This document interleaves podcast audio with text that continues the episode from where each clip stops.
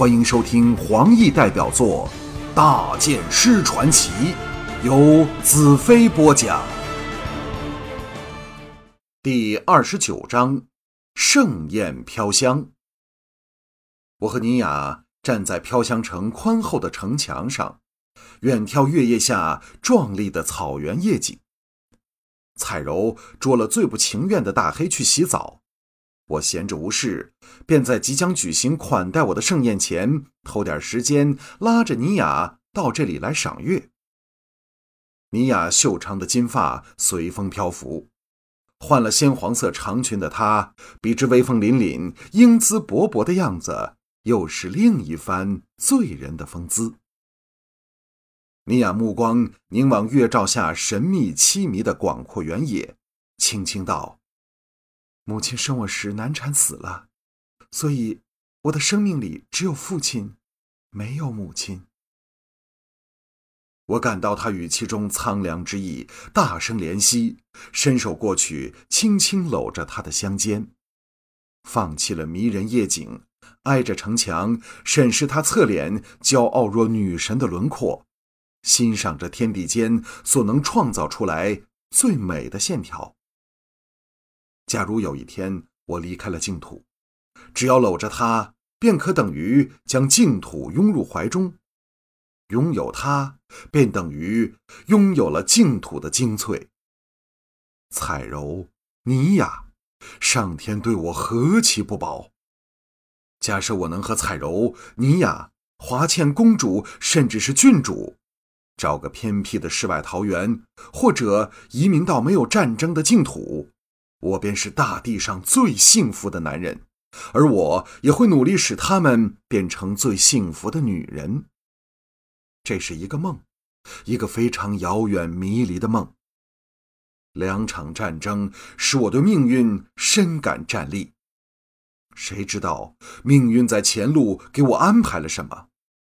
尤其是预言中无限的悲伤那一句，更使我心中多了一条刺。尼雅道：“当我看着习主同的矛刺进父亲体内时，我本以为我的一生都完了，因为幸福再与我无缘。哪知，哪知……”他看了我一眼，垂下了头。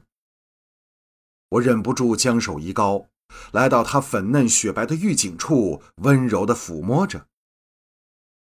尼雅缓缓抬头，含着深情的美目向我望来，悠悠道：“哪知遇上了你。”我微笑道：“那开始为什么又对我凶巴巴的？”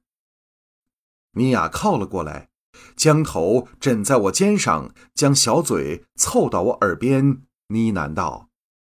因为我嫉妒，嫉妒彩柔在你身旁，而不是我。我大笑起来，喘着气，不要骗我。我看你是见到我梳洗后的英俊样子，才芳心大动。那时候你眼里的光骗不过我的。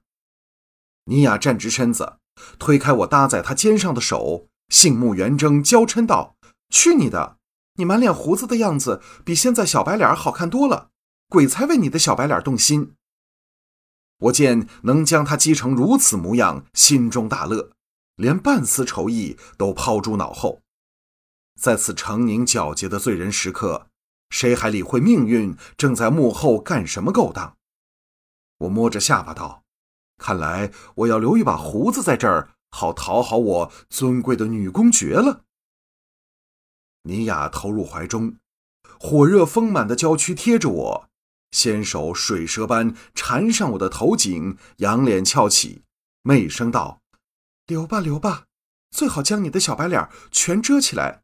不过要剩下你悲伤的眼睛，以免少了勾引女人的工具。”我狠狠道：“你再不停止引诱我，我就不是和你去赴宴，而是……”战士踏步立正的声音传来，我们难舍难离下，缓缓分开。大剑师尼亚女公爵，晚宴的时间到了。盛宴在红石大宫的公音府正殿举行。大殿最使人印象深刻处，是以水晶石砌成的殿顶，让人由殿内可透过晶石直望夜空。殿中挤满了穿着华服的净土贵族和将士，他们分成一组一组，一边享用着看似随意放置的丰盛的蔬果美食，一边悠闲谈笑。有些人更坐在以云纹石铺成的地上和石阶下，充分表现出净土人浪漫和无拘无束的情怀。殿内站了一大半是打扮的花枝招展的年轻女子，她们都生得娇俏秀丽，皮肤尤其雪白柔嫩，加上她们的裙服都非常性感，所以裸肩美腿和丰隆的胸肌把盛宴点缀的肉感香艳，愈发对比出战争的冷酷和丑恶。当我和尼雅抵达时，立刻吸引了所有人的眼光，红石大公。由红晶和另一名与红晶有三分相似的美丽少女左右陪伴下迎了上来。全殿男女齐齐起立，双手交叉胸前向我行礼。唯一仍大模大样躺着的只有大黑，这家伙刚被整群美女围着，玉手齐施，摸得他连眼都睁不开了。灵智带着彩柔来到红石大公身旁。我一见彩柔，眼睛便不能移往别的地方。她穿了一件雪白柔软的长袍，露出了半边香肩，长长的秀发在头上打了两个转，垂下了几缕青丝，用一只白玉簪穿着，美的好像会发光。彩柔的美眸射出万缕柔情，轻轻道：“大黑那家伙又背叛了我。”我忍着笑向众人回礼，微笑道：“继续你们刚才的伟业，我不希望因我到来有任何改变。”众人轰然大笑。红石大公回头向他们打了个请继续的手势，向我道：“我的儿子你很熟悉了，让我来介绍我的女儿红月。”他身旁的美少女向我微微躬身，闪亮的美目充满着好奇和挑战。显然对我大感兴趣，我感到他有点像我熟悉的某一人，但一时又想不起是谁。我心中暗自警惕，净土的美女都是非常多情，如果我不小心一点是会惹来很多麻烦的。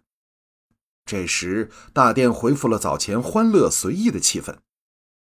红晶见我留意殿内的情形，道：“大剑师。”自黑茶人入侵净土以来，这殿内还是第一次举行宴会呢。灵智道：“大剑师，你将欢笑重新带回了净土。”红石大公心情大好，笑道：“大剑师，请到这边来，让我介绍飘香城最受尊敬的人给你认识。”我挽起手臂，让尼雅和彩柔的纤手钻入我的臂弯里。随红石走向大殿右方层层高起的阶台上，经过处，个人纷纷施礼，特别是那些净土美女大胆热情的眼光，尤其使我心跳加速。毕竟我是个年轻男子，异性相吸乃天地自然之理。大殿的右方明显的空了出来，只有七名男女站在一张放满食物的大圆桌前，以微笑。恭候着我的光临。我特别注意到其中的四个人，一位是身材高瘦、脸相清癯、年龄在七十左右的老者。吸引我的是他身上穿着像灵智那样的祭司袍，分别只是灵智的袍服系的是黄色花边，而他系的是红色花边。另一人是位风韵非常迷人的美妇，金色秀发绝不逊于尼雅。穿的竟然也是祭司服，系的是蓝边。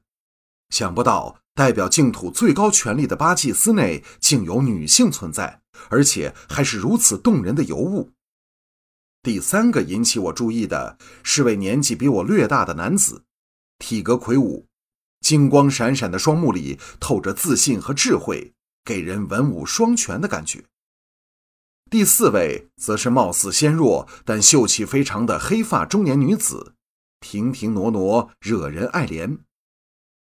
七个人的眼睛全集中在我身上，只有那比我略大的男子目光在我身上打了个转，便移到了彩柔处，爆起了难以形容的光芒。